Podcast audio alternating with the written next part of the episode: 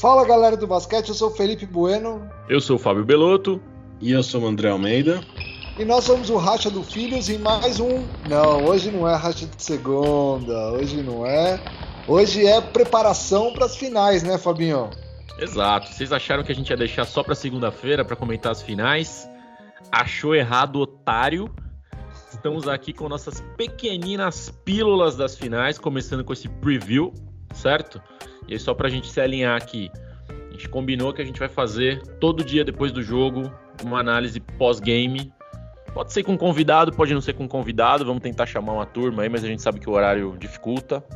Mas a gente promete que a gente vai deixar nossas impressões do jogo, tentar trazer algumas coisas, alguns elementos do porquê aconteceu, o que aconteceu no jogo, certo? Perfeito. É, posso dar só o calendário aqui antes da gente começar, Fabinho? Claro. Então vamos lá. É, jogo 1 um, é, em Denver, agora na quinta-feira, é, às 9h30, horário de Brasília, certo? Jogo 2 vai ser no domingo, dia 4, às 9 da noite. É, jogo 3 vai ser quarta-feira, dia 7 de junho, às 9h30 da noite. É, jogo 4 vai ser na sexta-feira, dia 9 de junho, 9h30 da noite também. É, jogo 5 seria na segunda, dia 12, às 9h30. Jogo 6 é, no dia 15, é, que seria quinta-feira, também às 9h30. E um jogo 7, caso necessário, seria no dia 18, que é um domingão, é, 9 da noite.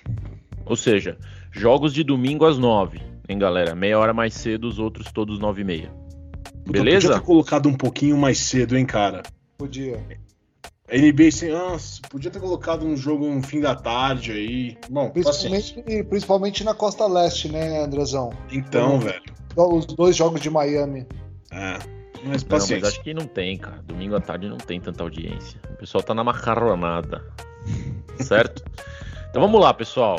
É, depois daquele anticlímax incrível que a gente viveu essa semana aí com o jogo 7 de Boston e Miami, que foi uma surra, a gente achando que ia ser um jogo épico, foi um jogo horrível, certo? Temos aí Miami Heat e Denver Nuggets, que é a final que a gente achou que não ia acontecer, mas que a gente queria que acontecesse. Olha aí como basquete a gente ganhou. Santo, basquete ganhou. A gente tá feliz porque isso aconteceu, porque com certeza vai acontecer uma coisa que a gente gosta muito, que é a gente poder analisar parte tática, analisar é, os técnicos do jogo de xadrez dos treinadores, para saber os movimentos que vão que foram feitos durante a série. Eu adoro isso, eu adoro isso. A gente está falando hoje, podemos confirmar, afirmar que são os dois maiores treinadores da NBA hoje, certo? Sim. Que estão se enfrentando na final. Beleza. Então o técnico ganha campeonato, hein, pessoal? Certo? O técnico ganha campeonato. Andrezão, Miami chega na final, com qual com qual quais, quais são as cartas que Miami vai pôr na mesa nessa final? É, eu acho que Miami vai ter que trazer o Kevin Love e Cold Zeller de volta para a rotação. É, não, não vai ter como o Boston, né? Usava um, usava uma um time pequeno, né? E como voltaram a ter sucesso na série passada, quando trouxeram o Robert Williams do banco, então saía com o Al Horford na 5. Mesmo o Al Horford é um cara que fica muito aberto. E ali nas, nas alas era Tatum e o Jalen Brown. Então é um time bem diferente do que eles vão encontrar em Denver. E, cara, aí a gente, aí a gente vai ter que ver. O Ben Adebayo, ele vai marcar o Jokic? Ou será que você volta, você volta com o Kevin Love no time titular? Põe o Kevin Love no Jokic e você deixa o Adebayo ali meio que como na sobra, sabe? O que o Lakers fez, inclusive, naquele jogo que teve um pouco de sucesso contra o Jokic, que o colocou Hashimura. o Hashimura e deixou o Anthony Davis meio que na sobra ali, né? Então, isso vai ser um fator importante, vai ter que trazer tamanho. O Ben Adebayo vai ter que ficar na quadra, porque mesmo quando ele não entrega, não foi muito bem ofensivamente, ele é um cara defensivamente muito importante. É, e, e, o trio ali dos undrafted vão ter que continuar com a mão quente, né, cara? A gente falou aí que o Tyler Hero vo deve voltar para a série, mas é, o Martin, o Gabe Vincent, o, o Jimmy Neutron, todos precisam continuar com a mão quente, né? E acho que tem que. O Kyle tem que trazer um pouquinho mais. Ele tá muito regular, não tá bem no ataque. Mas 37 anos também, né? Eu acho que assim, isso é o que eles precisam para fazer uma série que todo mundo acha que não vai ser muito competitiva, competitiva, porque não dá para duvidar mais desse time. Gastão, e Denver? O que, que traz para essa série Denver, na tua visão? É difícil, né, você esperar que Denver faça alguma modificação vindo de um 4 a 0 contra o Lakers e, e também vindo de uma sequência de, contra o Phoenix também, que foi meio uma pancada. É... Fica difícil. O que, que você vai falar? Ah, Denver tem que se ajustar. Eu acho que Miami talvez tenha que se ajustar muito mais ao jogo do Denver do que o Denver se ajustar ao jogo do Miami. Só tenho uma, uma questão, André, que é assim. É... Eu não sei se o Miami tem que ajustar o time para um, um time mais alto ou se o Denver em algum momento vai ter que se ajustar para vir com um time menor para poder bater com o Miami. Entende o que eu estou dizendo? Assim, é, eu não sei até que ponto a altura do Denver vai se prevalecer com a rotação de bola e com a defesa zona de Miami. Talvez, talvez o Denver precise de mais gatilho de fora do que dois caras grandes, entendeu? Então eu não sei. Eu tava olhando as estatísticas, cara. Nos playoffs, pi, o pior aproveitamento de Denver são nas zona mortas. Então, assim, numa defesa zona, né, Fabio? Se for uma defesa zona como a gente fala, se tiver que sobrar a bola, onde vai sobrar a bola? Vai sobrar é na zona morta, né? Então, assim, é, talvez o Denver precise se ajustar aí para ter alguns chutadores aí na zona morta. É, eu acho que é isso. É, é difícil você prever que Denver vai, vai se ajustar alguma coisa, pelo menos para o primeiro jogo. Faz só tempo que a gente não vê eles jogar também, né, meu? É.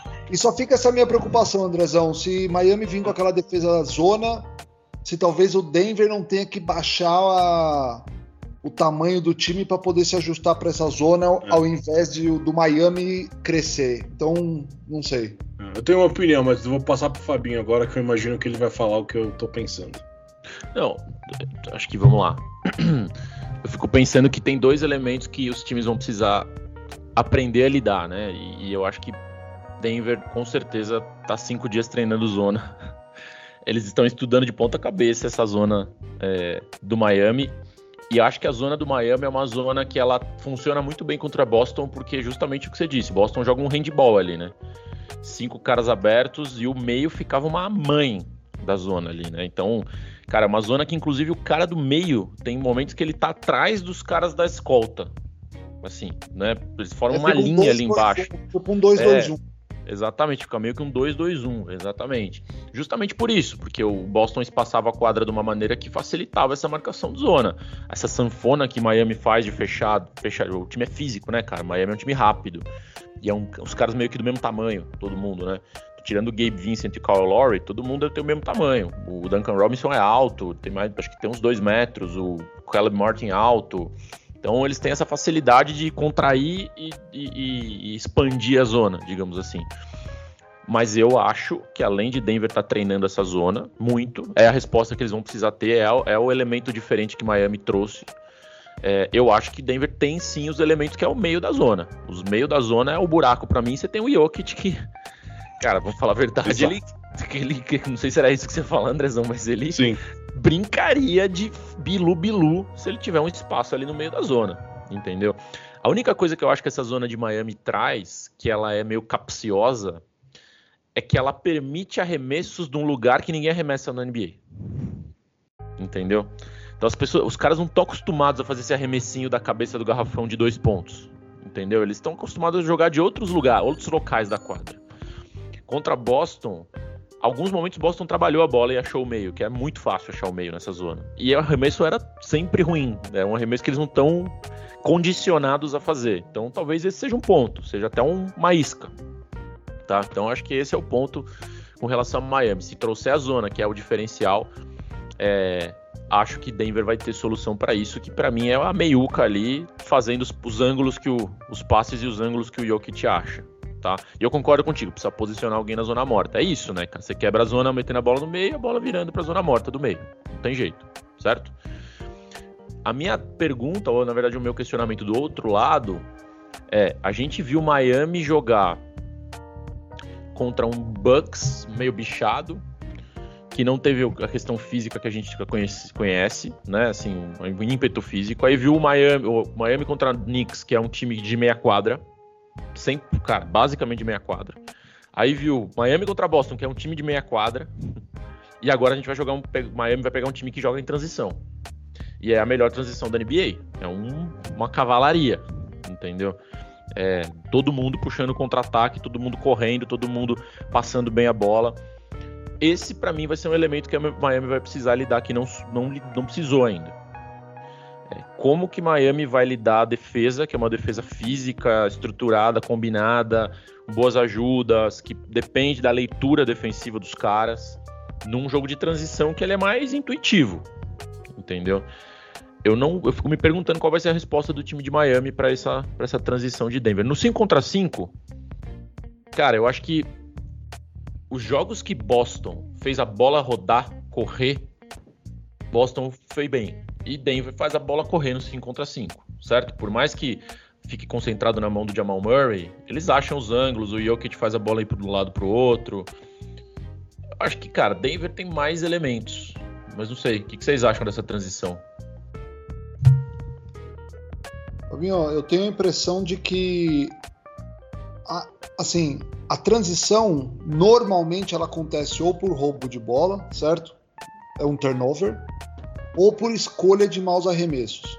O turnover é difícil você é, prever. O turnover ninguém quer, ninguém quer errar, certo? Ninguém quer fazer, ninguém quer dar um passe errado, ninguém quer perder uma bola. Então assim, tirando o turnover da, da, do cálculo aí, da, eu acho que o segredo para qualquer time para evitar transição é escolher bem os arremessos. Ter, ter a equipe ofensivamente equilibrada na quadra quando você decidir ter o arremesso para que você tenha uma transição defensiva para evitar a transição ofensiva. Né? Então, é, para mim, o grande segredo é escolher bem os arremessos. Miami não pode ficar forçando bola, não pode ficar esperando para chutar no estouro do cronômetro é, querendo dar um, um, step back, tipo, e chutar do meio da quadra, sabe? Essas coisas que ninguém tá esperando que vai acontecer e aí a transição defensiva é demorada e, e se tem um rebote, se é aquele rebote que cai na mão, Andrezão, é muito rápido, né? É. É e muito... não, uma outra coisa também, a gente não pode desmerecer a transição ofensiva de Miami, que acho que melhorou muito nessa, nesse playoff. É, especialmente os chutadores, né? O Caleb Martin teve uma série sensacional. Eles chutam muito bem em transição, cara. Muito bem. Ah, não, mas eu, eu acho que. Cara, eu acho que é isso, velho. Eu, puta, tinha alguma coisa pra falar que eu esqueci, me deu um branco. É, mas. São 10 da noite pra mim, é que eu já tô mais de meia hora de, de quando eu tava, devia estar dormindo já. Mas não, é. Ah, isso que eu ia falar aqui, ó. Outra coisa importante nessa série, rapidamente, é o fator mental. A gente já falou aqui, esse time de Denver é, tá junto há muito tempo. O Mike Malone ele criou uma cultura lá, de tá lá faz oito anos. É, ele, ele, ele, é muito, muito próximo do Jokic, do Murray. Ele foi viajar com o Murray para assistir Final Four quando estava machucado. Ele vai na Sérvia e fica com os irmãos do Jokic, do Jokic, vai dar de cavalo lá. Esse time tem um, um ele é muito bom mentalmente. É, a gente falava que muitas vezes na série contra o Lakers, quando o Lakers vinha, dava tudo, tudo certo. Pro, eles continuavam jogando o joguinho deles, né? Vamos tirando, vamos tirando aos pouquinhos aqui. Se a gente, o Boston é um time muito fraco mentalmente. O Boston é um time que se entregava muito fácil, né? Quando não estava dando tudo certo. Então tem essa também. É, não sei o que mais que vocês querem falar aí. Eu tenho uma pergunta, Fabinho. Hum. Até que ponto aquela treta entre Miami, Jokic and Family vai vai ser vão trazer para esse playoff? Você acha que ainda tem algum algum rancor ali aqui no, nesse entre Jokic e o, e o resto do time do Miami? Cara, acho que não, porque quem quem é, alimentou a treta, né? não tá mais lá.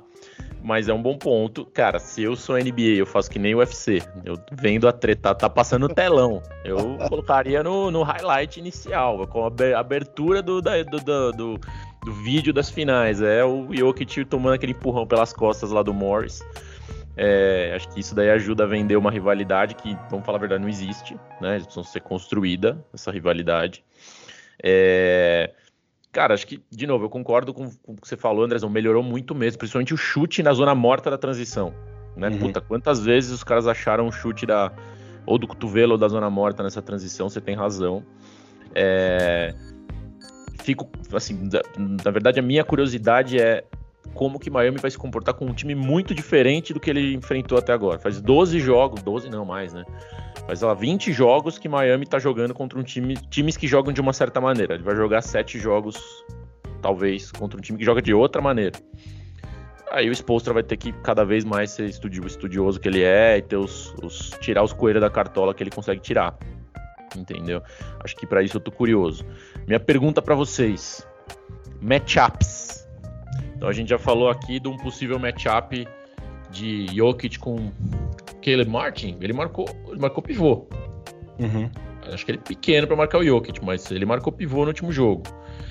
É que o Jokic sabe jogar embaixo, né? Isso é diferente. É. O Horford, cara, ele esqueceu como é que joga de pivô. Ele só sabe jogar no perímetro e, e fazer aquela conexão ali da cabeça do garrafão para fora.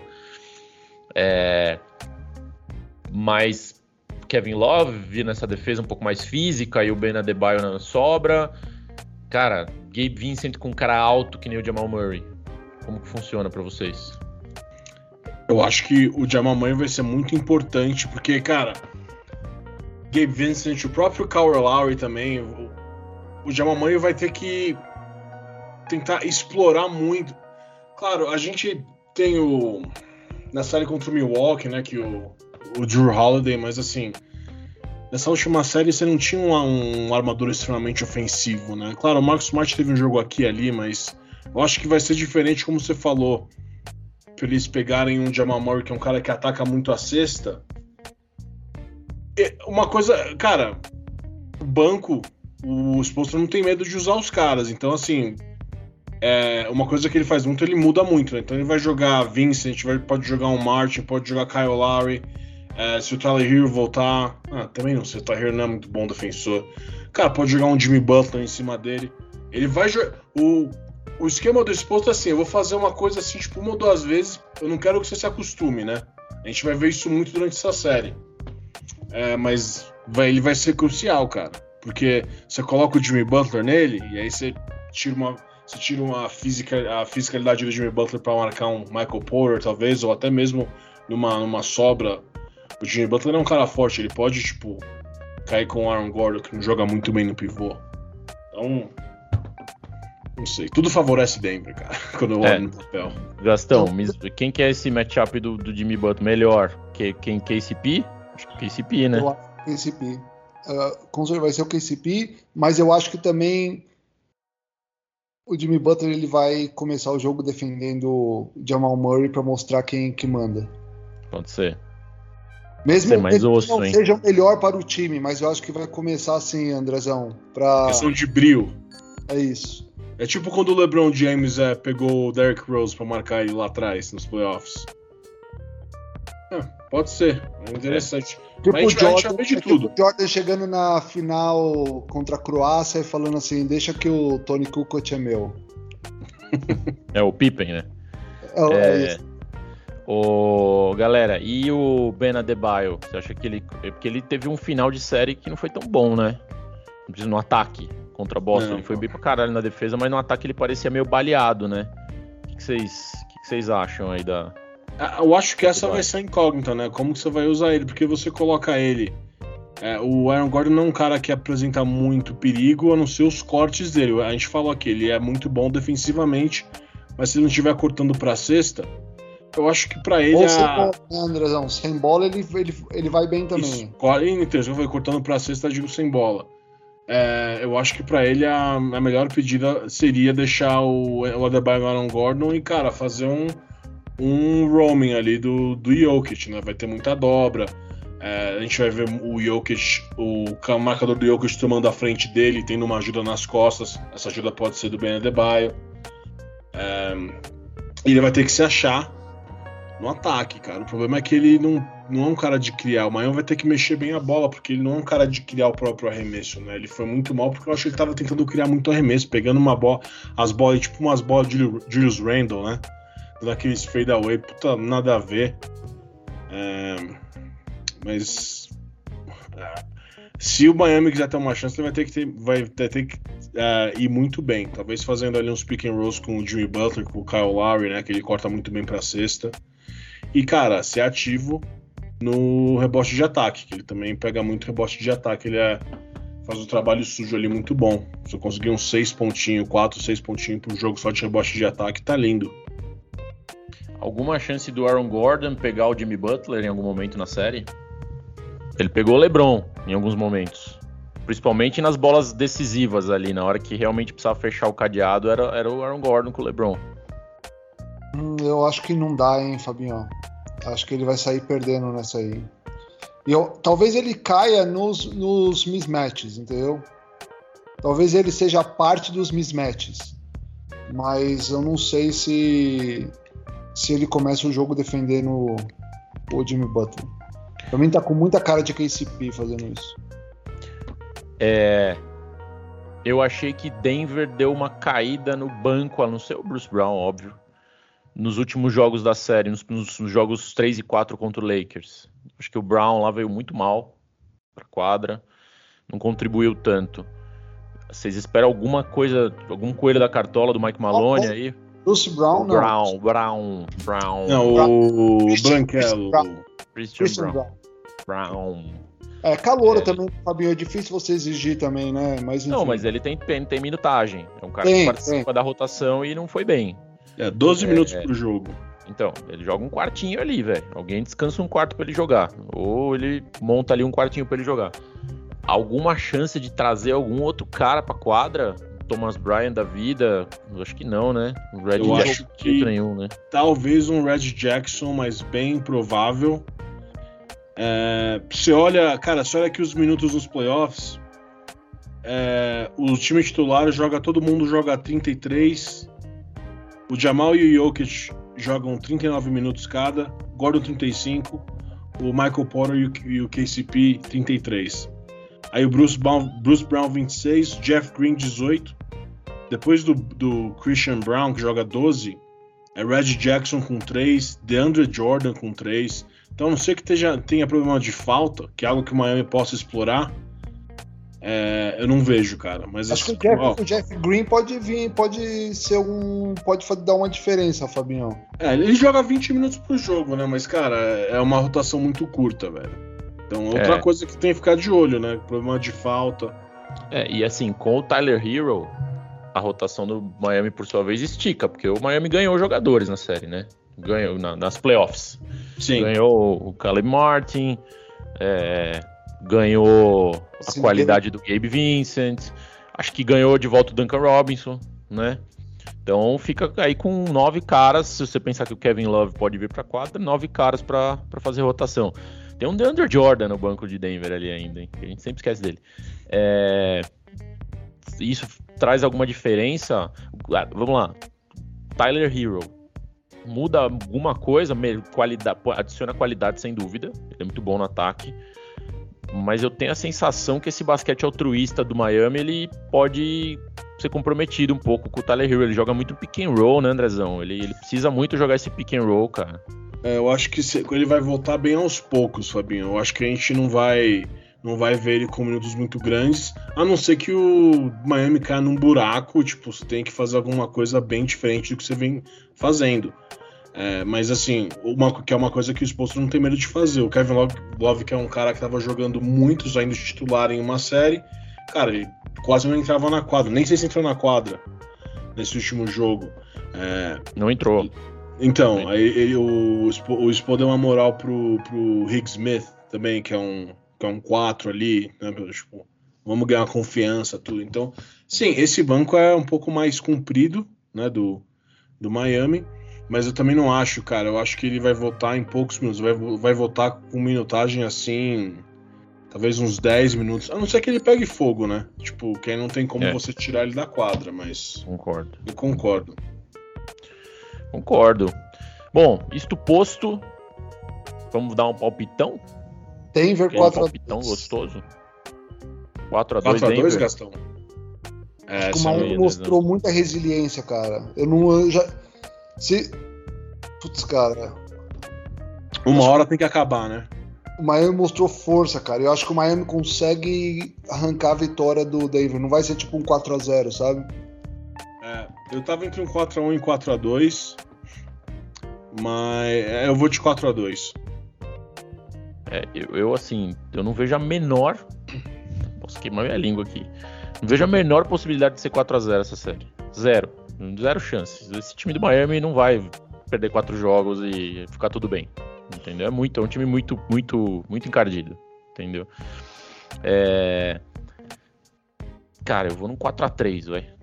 Oh, Vou num 4x3 porque o Spolstra vai fazer alguma coisa que a gente nem tá pensando. Muito bem. Certo? Isso aí. Bom, então vamos entender, vamos ver se a gente tá tendo prognósticos corretos, se a gente tá tendo leituras corretas e a gente se cobra aqui, se aj- ajusta o discurso conforme do mesmo jeito que os times. Do mesmo time que os times se ajustam, a gente se ajusta aqui fazendo também. ajustes. Exatamente. Acompanhe aí a nossa nossas pílulas das finais, vai ser muito divertido. A gente tá muito feliz de poder ter mais tempo compartilhando nossas nossas ideias e espalhando a palavra com vocês, certo? Isso aí. Bora, Gastão Andrezão. Desfrutem e. Bom, boas finais. Boas Nos finais vemos na nós. sexta, né? Nos vemos na sexta. Nos vemos na sexta. Beleza? Isso aí, pessoal. Fechou, pessoal. Boa semana pra todos. Aproveitem. Até a próxima. Um abraço. Tchau. Tchau, tchau. Tchau, tchau.